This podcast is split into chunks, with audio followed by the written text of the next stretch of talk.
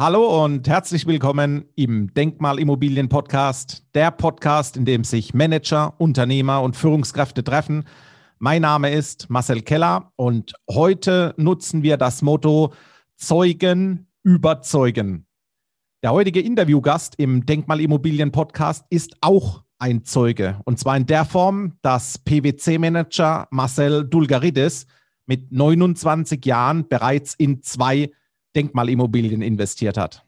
Wer Marcel Dulgaridis ist, was seine Motivation zur Investition in Denkmalimmobilien war, das erfährst du nach dem Intro.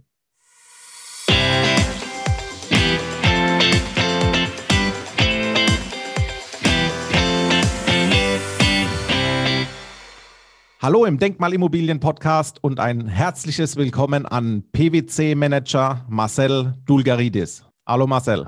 Ha Hallo auch an dich, Marcel. Ähm, vielen Dank, dass du mich heute wieder als Gast in deinen Podcast einlädst. Ich freue mich schon hier zu sein und mich mit dir über diverse Themen im Zusammenhang mit Denkmalimmobilien auszutauschen. Wieder ist das Stichwort mit dem Einsteigen, Marcel. Du warst bereits in 2020 zu Gast im Denkmalimmobilien Podcast und heute im Mai 2021 gönnst du uns deinen nächsten Besuch. Ich drücke es mal so aus. Einmal kann man sich in den Denkmalimmobilien-Podcast ja verirren. Das zweite Mal ist man mindestens überzeugt, zufrieden und glücklich mit der Immobilieninvestition.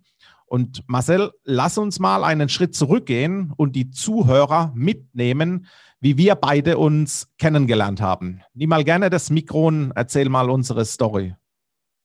Na klar, sehr gern. Also alles angefangen hat tatsächlich über LinkedIn. Da war es ja so, du hattest äh, zum Thema Immobilien eine Umfrage geschaltet und da fand ich die Fragestellung ganz spannend, habe dann auch mal mein Feedback dazu gegeben, wie ich das Thema sehe. Und du hast tatsächlich dich dann netterweise auch für die Teilnahme bedankt und am Ende mir auch das Ergebnis zurückgespielt, damit ich einfach auch mal Feedback bekomme, was denn alle am Ende so geantwortet haben. Daraufhin sind wir dann ins Gespräch gekommen, weil wir festgestellt haben, dass wir recht viele Parallelen haben, sei es unsere Bankausbildung bei Volks- und Raiffeisenbanken, ja, sei es unser Vor das heißt, unser Vorname, da fängt es ja schon an. Und da haben wir dann festgestellt, dass das ganz gut äh, zu passen scheint. Und du bist dann auch direkt auf mich zugekommen, hast gesagt, hier, ähm, das ist mein Credo, dafür stehe ich, für diesen Bereich bin ich äh, Experte, ob ich nicht Interesse daran hätte, auch mal mehr darüber zu erfahren. Und da ich schon immer mal mit dem Gedanken gespielt habe, auch ein paar Euro mal in eine Immobilie zu investieren äh, zum Thema Altersvorsorge, dachte ich mir, klar, das nehme ich gerne an, das Angebot, und wir treffen uns mal. Und das wurde dann auch der teuerste Cappuccino, den ich je bisher getrunken habe. Da waren wir dann im Tambosi. Ja, du wurdest mein, eingeladen von mir. Dann war es der teuerste Cappuccino für dich. Ja, okay. Aber zumindest der teuerste laut Preisliste. Also ja. das habe ich bisher so noch nicht gesehen gehabt. Genau, und dann haben wir festgestellt, dass da wirklich eine, eine gute gemeinschaftliche Basis da ist, um gemeinsam ähm, ja, Geschäftspartner zu werden und hier auch das Ziel gemeinsam zu verfolgen. Dann haben wir daraufhin äh, weitere Treffen bei mir zu Hause vereinbart, weil es mir auch wichtig war, dass ähm, meine Freundin auch darüber Bescheid weiß, was ich plane, ja. um auch hier ihr unvoreingenommenes Feedback auch mal abzufragen. Und entsprechend haben wir dann über mehrere Termine und Auswahl von Immobilien sind wir immer näher aneinander rangerückt, bis wir dann entschieden haben, okay, das passt und bei der Immobilie, in die ich jetzt investiere, da möchte ich gerne tiefer einsteigen. Ja, nach unserem Kennenlernen, unseren Treffen, den Beratungen und so weiter, hast du ebenso regelmäßig den Denkmalimmobilien-Podcast gehört. Bei dir fand ich interessant, dass du mir des Öfteren von meinen gesagten Inhalten im Podcast erzählt hast. Was waren für dich einfach wichtige Informationen, die dir im Podcast als auch in den Gesprächen mit mir ein gutes Bauchgefühl gegeben haben, sodass du wusstest, bei Marcel Keller, da bin ich richtig. Ich bin richtig in seinem Denkmalimmobiliensystem und da investiere ich auch rein. Genau. Also wie, wie vorhin schon gesagt, allein beim Vornamen war es bei mir schon so, da habe ich mir gedacht, okay, das muss passen, wenn er auch Marcel heißt, das ist schon mal eine gute Basis. Und darüber hinaus war es dann so, dass ich die Podcasts auch regelmäßig verfolgt habe, um einfach mehr Insights auch zu bekommen in das Thema Denkmalimmobilien. Aufgrund meiner Erfahrung in der Bank habe ich natürlich zu gewissen Teilen auch schon gewusst, was alles im Zusammenhang mit Immobilieninvestments vielleicht zu beachten ist oder worauf es ankommt, wie der Prozess abläuft, wenn man tatsächlich auch selbst in eine solche Immobilie investieren möchte. Bisher tatsächlich aber alles mehr oder weniger nur in der Theorie oder wenn andere Personen investiert haben als Bankmitarbeiter. Mhm. Und das war dann tatsächlich auch das erste Mal, dass ich in die Entscheidung dann kam, für mich selbst auch in eine Immobilie zu investieren. Und hier fand ich einfach spannend, dass die Art und Weise, wie du deinen Podcast aufbaust, wie du für jeden Podcast, sag ich mal, ein übergeordnetes Thema wählst, wo man auch recht schnell erkennt, okay, das ist der Fokus für diese Session, wo man dann reinklickt und sich durchhören kann und dann eben über gewisse Themen wie Speckgürtellagen oder was zählt alles zu einer professionellen Verwaltung von Immobilien, welche Tätigkeiten, welche Aufgaben sollte man, wenn man in Immobilien investiert, vielleicht an Profis abgeben. Die Art und Weise, wie du mit mir auch viel die Zahlen durchgearbeitet hast, die waren für mich besonders spannend. Und all das Wissen, was du aufgrund deiner jahrelangen Erfahrung mit Schwerpunkt Denkmalimmobilien mitbringst, hat dann am Ende den entscheidenden Unterschied gemacht, zu sagen, okay, jetzt ist der richtige Zeitpunkt für mich gekommen, in eine Immobilie zu investieren und das eben gemeinsam mit dir zusammen. Es ist interessant, du hast äh, Zahlen angesprochen und du, du jonglierst ja gerne mit Zahlen. Du bist Manager bei PwC, einer großen Unternehmensberatung und ebenso machst du aktuell berufsbegleitend deinen Doktor. Auf welchem Gebiet promovierst du und äh, wie siehst du gerade im Berufsalltag als auch in der Promotion auch Parallelen mal zu einem Immobilieninvestment? Genau, also promovieren selber tue ich in dem Bereich Accounting, also ich sage mal Schwerpunkt Buchhaltung und da insbesondere die Art und Weise, wie Versicherungsverträge zu bilanzieren sind zukünftig.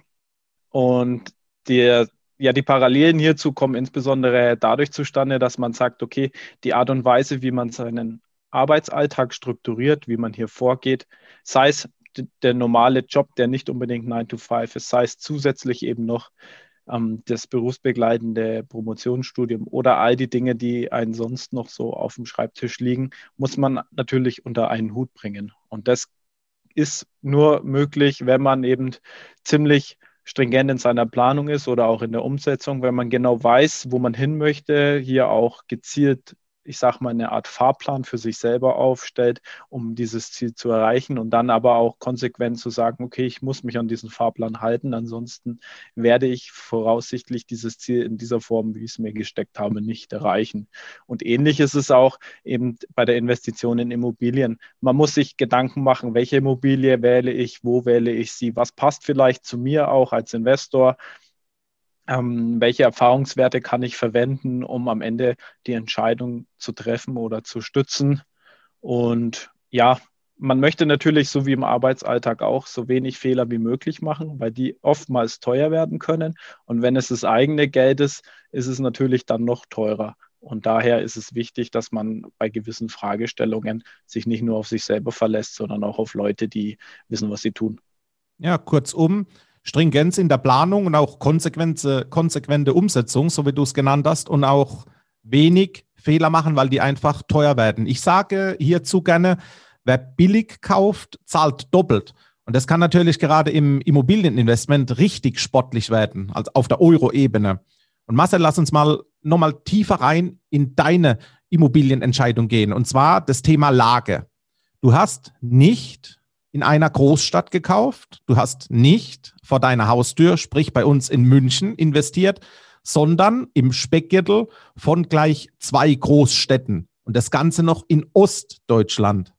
Wie kommt's und wie ist es dir einfach gelungen, dass ein gutes Bauchgefühl in Bezug auf diese Investition entstand? Genau, ja, ist tatsächlich eine gute Frage. Also der einfachste Weg wäre natürlich gewesen, in München was zu suchen, vielleicht auch selber dann da einzuziehen, um sich einfach die Miete zu sparen, die man aktuell bezahlt. Wie aber die meisten auch Zuhörer wahrscheinlich wissen, ist München hierfür ein schlechtes Beispiel. Einfach, ja, weil wenig am Markt ist und wenn was am Markt ist, dann in Dimensionen oder Sphären, wo man wirklich ähm, sehr, sehr viel Geld in die Hand nehmen muss. Und das war mir einfach dann auch zu unsicher. Die Entscheidung, möchte ich vielleicht in München bleiben oder möchte ich nochmal umziehen? Dann im Hinblick auf eine eigene Investition und auch wenn man dann nochmal schaut, okay, ich möchte vielleicht in München eine Immobilie kaufen und die weitervermieten. Da ging es dann aber auch einfach um noch zu große Beträge, die ich hier hätte stemmen müssen. Und das war mir dann einfach eine Nummer zu heiß, dass ich mein erstes Investment dann mit so viel Geld mache, beziehungsweise so viel Geld dann auch teilweise gar nicht verfügbar ist. Und entsprechend hat man sich dann Gedanken gemacht, okay, was wären denn Alternativen? Und im Hinblick auf die Erfahrungswerte, die ich vor unserem Austausch hatte, waren immer zwei Städte, die ich im Kopf hatte, Berlin oder Leipzig, auf Basis dessen, was man so mitbekommt, wie die Immobilienpreisentwicklung ist, was sich so tut am Immobilienmarkt. Und entsprechend fand ich dann irgendwann immer mehr Gefallen an der, ich sag mal, Metropolregion Leipzig. Und mhm. da hat sich dann auch ja, die Idee mit Leipzig immer mehr verschärft, sodass wir uns dann auf diesen Bereich fokussiert haben. Ja, ich will, will trotzdem nochmal äh, von dir aus der Live-Praxis hören, wenn ich gerade von Erstinvestoren erfahre oder im Zoom-Call, wenn man es austauschen. Der Erstinvestor sagt, ich investiere nur vor der Haustür, da kann ich selbst hinfahren und ich kann auch die Immobilie selbst verwalten. Welche Meinung konntest du dir im Laufe unseres Beratungsprozesses hierzu bilden zum Thema professionelle Verwaltung, aktives Management, einfach das Ganze Profis an die Hand zu geben? Ja, natürlich ist es schön, wie du richtig sagst, wenn man eine Immobilie vor der Haustüre hat, weil man sagen kann, okay, ich fahre mal schnell hin, wenn es beispielsweise eine Renovierung gibt oder ein Neubau ist oder andere Themen, kann ich vorbeischauen, kann mir ein Bild davon machen, was so passiert und gegebenenfalls auch handeln, wenn man eben sagt, okay, man ist anderer Meinung. Auf der anderen Seite ist es aber so, dass hier viele Faktoren auch immer mehr eine Rolle spielen können. Ich würde es mal unter dem Stichwort Emotionen zusammenfassen, mhm. die einen ein Stück weit davon abbringen, das Ganze als reines Investment zu sehen. Und da ich ja tatsächlich auch sehr, sehr viel mit Zahlen arbeite, muss man diese Emotionen ab einem gewissen Punkt auch ein Stück weit ausblenden. Natürlich muss einem die Immobilie gefallen und wenn man sich vorstellen könnte, rein von der Optik auch in der Immobilie zu wohnen, dann kann man sich auch vorstellen, wie sich ein potenzieller Mieter fühlt, der dann da einzieht. Das macht natürlich schon Sinn und es macht auch Spaß, sich damit zu beschäftigen. Nichtsdestotrotz muss man eben einfach schauen, dass auch jetzt dieses Investment bei mir in dem Fall einfach dazu gedacht ist, mit der Altersvorsorge auch Geld zu verdienen, dass man sich vielleicht dann auch mal eine Immobilie selber leisten kann, in die man einzieht, die einem gefällt, so wie sie ist. Und daher sollte man die emotionalen Faktoren ab einem gewissen Grad ein Stück weit ausblenden. Und das habe ich dann auch versucht, eben gemeinsam mit dir, dadurch, dass wir über all die Themen gesprochen haben, zu machen. Und daher ist dann die Wahl auch auf eine Immobilie gefahren, äh, gefallen, die man ja nicht hier vor der Haustüre hat. Nichtsdestotrotz konnte ich es mir nicht nehmen lassen, im Vorfeld doch mal hinzufahren und habe sie mir tatsächlich auch in live angeschaut. Ja, ich kann mich noch erinnern, wir waren bei dir zu Hause, das ist, äh, du hast gerade die Zahlen angesprochen. Äh, ich habe euch äh, äh, Bilder gezeigt von der Immobilie und äh, deine Freundin, die Nina, die hat sich über die Bilder gefreut und du hast dich über die Zahlentabelle äh, gefreut. Tatsächlich genau so ist es, ja. Natürlich muss die Wohnung auch schön sein und einem gefallen, auch wenn man sie kauft, weil man ja doch, gerade wenn es die erste Immobilie ist, ja, die Emotion bleibt da auch zu sagen, cool, was ich hier gekauft habe, gefällt mir und ich freue mich, wenn jemand anders da drin wohnt und dem gefällt es auch, weil das ist natürlich das Ziel, dass er auch glücklich in der Wohnung ist, gegebenenfalls auch länger drin bleibt und man ja auch angenehmes Mieter-Vermieter-Verhältnis einfach hat. Ja. Dementsprechend war es nicht ganz auszublenden, aber wie du richtig sagst, am Ende waren die Zahlen schon spannend und auch spannend war es zu sehen, welche Faktoren diese Zahlen beeinflussen und wenn man daran dreht, was dann am Ende unterm Strich sich tut. Und ja. da konnten wir auch fleißig, ich sag mal, ausprobieren und rumprobieren, auch wenn ich hier vermutlich etwas öfter nachgefragt habe, als vielleicht andere das machen. Da danke auch nochmal an dich. Aber am Ende hat es eben mein Gefühl nur noch mehr bestärkt zu sagen, okay, passt, wir machen das. Du hast den Raum Leipzig mit Metropolregion Leipzig angesprochen. Berlin war noch ein Stichwort.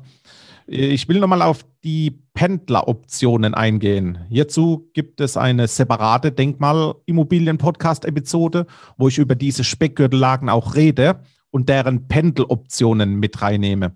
Doch heute wollen wir von dir, Marcel, hören, warum du dich für die Immobilie mit der Pendeloption entschieden hast und nicht ein Downtown-Investment in der Innenstadt der Großstadt, sondern eher ein Tick außerhalb von der Großstadt. Was war dafür ausschlaggebend? Tatsächlich glaube ich, muss man hier separieren in zwei Faktoren. Also ich habe einmal subjektiv entschieden und einmal objektiv. Subjektiv ist ja auf Basis dessen, was ich wusste zu dem Thema Pendeloption oder auch zu dem Thema Metropolregion und wie ich mir vorstellen kann, dass es sich in Zukunft entwickelt. Ich denke auch, ja, jetzt die neue Arbeitssituation mit Corona für viele wird eine Rolle spielen und könnte mir auch dann eben vorstellen, dass viele, gerade vielleicht junge Familien oder frisch verheiratete Pärchen beispielsweise sagen, okay, wir möchten ein bisschen raus ins Grüne ziehen, wir müssen gar nicht mehr komplett in der Stadt wohnen, um dort zu arbeiten. Wenn ich drei, vier, fünf Tage Homeoffice die Woche machen kann, bin ich dann auch, wenn ich mal pendeln muss, bereit, meine halbe Stunde oder Stunde in die Arbeit zu fahren, weil ich den Rest der Woche von zu Hause aus arbeite, mich im Grünen befinde, vielleicht noch einen kleinen Garten habe, abends grillen kann und all diese ich sag mal, schönen Dinge des Lebens mitnehmen kann, die man jetzt in der Großstadtwohnung vielleicht nicht so angenehm hat. Das, sage ich mal, war die, die subjektive Entscheidung. Die objektive Entscheidung ist einfach zu sagen, okay, wenn man sich die Metropolregion Leipzig anschaut, man hat direkt vor der Haustür den Flughafen, man hat angrenzende große Städte, man hat sehr, sehr viele Einwohner, sehr, sehr viele bekannte große Firmen, die auch im DAX sind oder auch Unternehmen wie Porsche, Amazon, Bosch, die Deutsche Post, um nur ein paar zu nennen, sind dort ansässig, was zur Folge hat, dass natürlich auch viele Menschen mit der Entscheidung spielen, nach Leipzig zu gehen, um dort zu arbeiten, um dort sich ihren Lebensalltag aufzubauen. Und das hat mich dann eben auch nochmal bekräftigt, dass man zu den subjektiven Faktoren, die ich kannte und habe, die in meine Entscheidung eingeflossen sind, auch die objektiven Faktoren mir angeschaut habe, wie weit ist es nach Leipzig, wo komme ich überall hin, wenn man einen Radius beispielsweise von 20 Kilometer zieht, gibt es eine S-Bahn-Anbindung. Die Stadt, in die ich investiere, hat beispielsweise noch eine Universität, was auch eine Rolle spielen kann, all solche Dinge und daraufhin habe ich mich eben für dieses Objekt entschieden. Ja, und bei dir sind sogar zwei Großstädte in der Pendeloption, nämlich einmal Halle mit rund 240.000 Einwohnern und dann noch, du hast es angesprochen, Leipzig mit 600.000 Einwohnern. Und die, die genannten Firmen, die bieten dir natürlich hohes Potenzial, dass wir da auch deinen Wunschmieter finden. Wir hatten auch das Thema baubegleitendes Qualitätscontrolling, weil es war ein Punkt zu sagen, ich investiere nicht vor der Haustür, aber dafür brauche ich eine professionelle Baubegleitung. Wir haben für dein Objekt den TÜV als baubegleitendes Qualitätscontrolling gefunden, der das Ganze übernimmt, protokolliert. Es geht um, das, um den Bereich Bauqualität, Bausubstanz. Den TÜV für ein baubegleitendes Qualitätscontrolling zu gewinnen, war dir ein wichtiger Faktor. Warum genau? Genau, ja, es ist absolut wichtig, dass man auch nochmal so eine Instanz, sage ich mal, mit an Bord holt für ein solches Vorhaben. Es ist ganz einfach, denke ich, zu erklären. Natürlich neigt man oftmals auch dazu, vieles selbst zu machen, weil man dann es selber in der Hand hat und weiß, okay, am Ende, das ist das Ergebnis, für das ich dann auch verantwortlich bin. Nichtsdestotrotz, in der heutigen Zeit gibt es einfach viele Dinge, die sollte man nicht selber machen, die kann man vielleicht auch nicht selber machen. Und es gibt andere, die es vielleicht für einen besseren Preis mit mehr Erfahrung auch abwickeln können. Und daher war für mich so ein baubegleitendes Gutachten auch vom TÜV sehr, sehr wichtig und sehr, sehr attraktiv, weil ich einfach sagen kann, okay, ich bin jetzt kein Experte in dem Bereich, ich kann mich aber auf Basis des Namens TÜV darauf verlassen, dass das in Hände gegeben wird, die wissen, was sie tun und entsprechend auch einen Faktor, um den ich mich kümmern muss, bei der ganzen Investment-Thematik ausblenden, weil es eben ja in gute Hände gegeben ist und ich mich hier nur bedingt darum kümmern muss. Ja, das ist richtig. Wir hatten die Themen Lage, Speckgürtel, Pendeloptionen, Bauqualität, Baucontrolling. Ein ganz wichtiger Faktor ist das Thema Wunschmieter. Und da gehe ich ja immer ganz von Beginn an mit rein in den Wunschmieter. Erinnerst du dich noch aus deinem, aus dem Kopf heraus, aus unseren Gesprächen, was hier in Planung ist, wie wir hier vorgehen werden? Ja, klar, auch hier haben wir im Vorfeld schon ziemlich viele Informationen ausgetauscht, obwohl noch gar nicht feststand, welche Immobilie es am Ende wird oder warum es dann auch genau die geworden ist, für die wir uns jetzt entschieden haben. Das hat damit angefangen, dass wir bereits, als das Exposé vorlag, sämtliche Wohnungen nach dem Grundriss beurteilt haben, um einfach zu sagen, okay, die Wohnung ist schon von Haus aus so geschnitten, in dem Stockwerk, in der Lage im Gebäude, dass wenn ich Mieter werde, potenziell ich wahrscheinlich mich eher für diese Wohnung entscheiden würde, als auch äh, als im Vergleich dazu zu einer anderen. Und mhm. im nächsten Schritt haben wir dann auch geschaut, dass wir einfach, wenn wir die Wohnung vermieten, sie zum einen so fertig wie möglich übergeben und aber auch gleichzeitig ein paar Highlights oder Gimmicks mit in die Wohnung einbauen, die so einen gewissen Wow-Effekt erzielen und dann eben dem Mieter auch einfach nochmal zeigen, okay, die Wohnung ist auch wirklich das Richtige für mich. Und dann, was ich mich hier erinnere, ist beispielsweise ein besonderer Spiegel im Bad mhm. oder eben, dass man gleich bei Einbau eine Garderobe im Eingangsbereich mit einbaut oder dass man äh, ja die Küchenzeile vielleicht schon vorher einbaut, dass man einfach, wenn wenn auch ein Mietinteressent kommt, er in die Wohnung kommt und sie betritt und gleich sich vorstellen kann, wie es aussehen würde, darin zu wohnen, weil er gewisse Möbelstücke einfach schon vorfindet. Ja, wir hatten immer vom, vom Wow-Effekt gesprochen. Ich habe gesagt, je nach Grundriss, wer wird in die Wohnung einziehen, wer wird unser Wunschmieter sein, dass man vielleicht noch sogar die Option nutzt, Waschmaschine, Waschtrockner an einem Gerät irgendwo hin. Das Thema Deckenspots sind wir noch ange angegangen. Und das war alles wichtig, um auch dadurch, durch diesen Vorsprung zur Parallelwohnung im gleichen Haus, einfach eine, eine bessere Mietsicherheit zu bekommen. Marcel, ich kann vorab sagen, Kompliment für dein Wissen, dass du dir über die letzten Monate auch, wo wir uns kennen, nochmal im Immobilienbereich verstärkt aufgebaut hast. Es kann nun sein, wenn der Podcast gehört wird, dass nach dem Podcast die Leute vielleicht dich anrufen und bei dir Immobilien kaufen wollen. Das mag ja jetzt durchaus sein. Ne? Ja, vielen Dank auch, dass du das Wissen mit uns allen auch in Form von einem Podcast teilst. Ich denke, es geht nicht nur mir so, dass ein gewisses Basiswissen da ist, sondern aber auch das Interesse daran besteht, mehr darüber zu erfahren. Und mit dem Podcast gibst du uns Leuten die Möglichkeit, das dann auch zu tun. Zu deinem Punkt, dass die Leute auf mich zukommen würden, um die Immobilie zu investieren, da kann ich nur sagen, ähm, man weiß ja steuerlich, muss man die Immobilie zehn Jahre halten. Danach können sie gerne auf mich zukommen und meine haben. Ja. Aber ich sage mal, für den Zeitpunkt jetzt ähm, gebe ich es lieber an den Experten, dass er sich damit beschäftigt. Prima, danke. Fassen wir mal zusammen. Wir haben in unserem Talk nun die Dinge angesprochen, die beim Immobilieninvestment wichtig sind, wie unter anderem die Lage, die vorhandenen Chancen in den Speckgürtellagen verbunden mit den Pendeloptionen, das Thema Bausicherheit, Baucontrolling. Wir haben gesprochen, wie, die, wie ich die Chancen hochhalte in Bezug auf meinen Wunschmieter. Und das Ganze haben wir heute anhand eines Zeugen aus der Live-Praxis des Denkmalimmobilieninvestments bekommen. Marcel, ich sage vielen Dank an dich für deine Worte, für deine Ausführungen und schauen wir mal, ob wir irgendwann deinen Hattrick im Denkmalimmobilien-Podcast zusammen erzielen. Ja, Marcel, vielen Dank auch nochmal an dich für die Einladung. Ich freue mich jedes Mal wieder hier zu sein und mich mit dir über die Dinge nicht nur privat auszutauschen, sondern eben auch anderen Leuten die Möglichkeit zu geben, meine Erfahrungen, die ich gemacht habe, zu teilen. Von dem her freut es mich natürlich auch sehr, wenn der Podcast Anklang findet und dann die Leute sich entscheiden, okay, hier würde ich gern mehr dazu wissen. Und dann nehme ich mir auch sehr gern nochmal die Zeit und würde auch ein weiteres Mal mit dir einen Podcast aufnehmen, damit wir diesen Hattrick dann auch auf die Beine stellen. Dankeschön. Das war der Denkmalimmobilien-Talk mit dem Motto Zeugen überzeugen.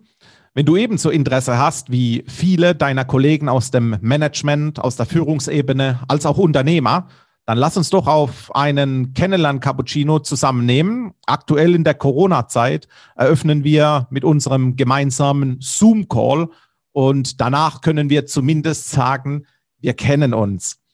Ich freue mich auf dich und sage auf bald.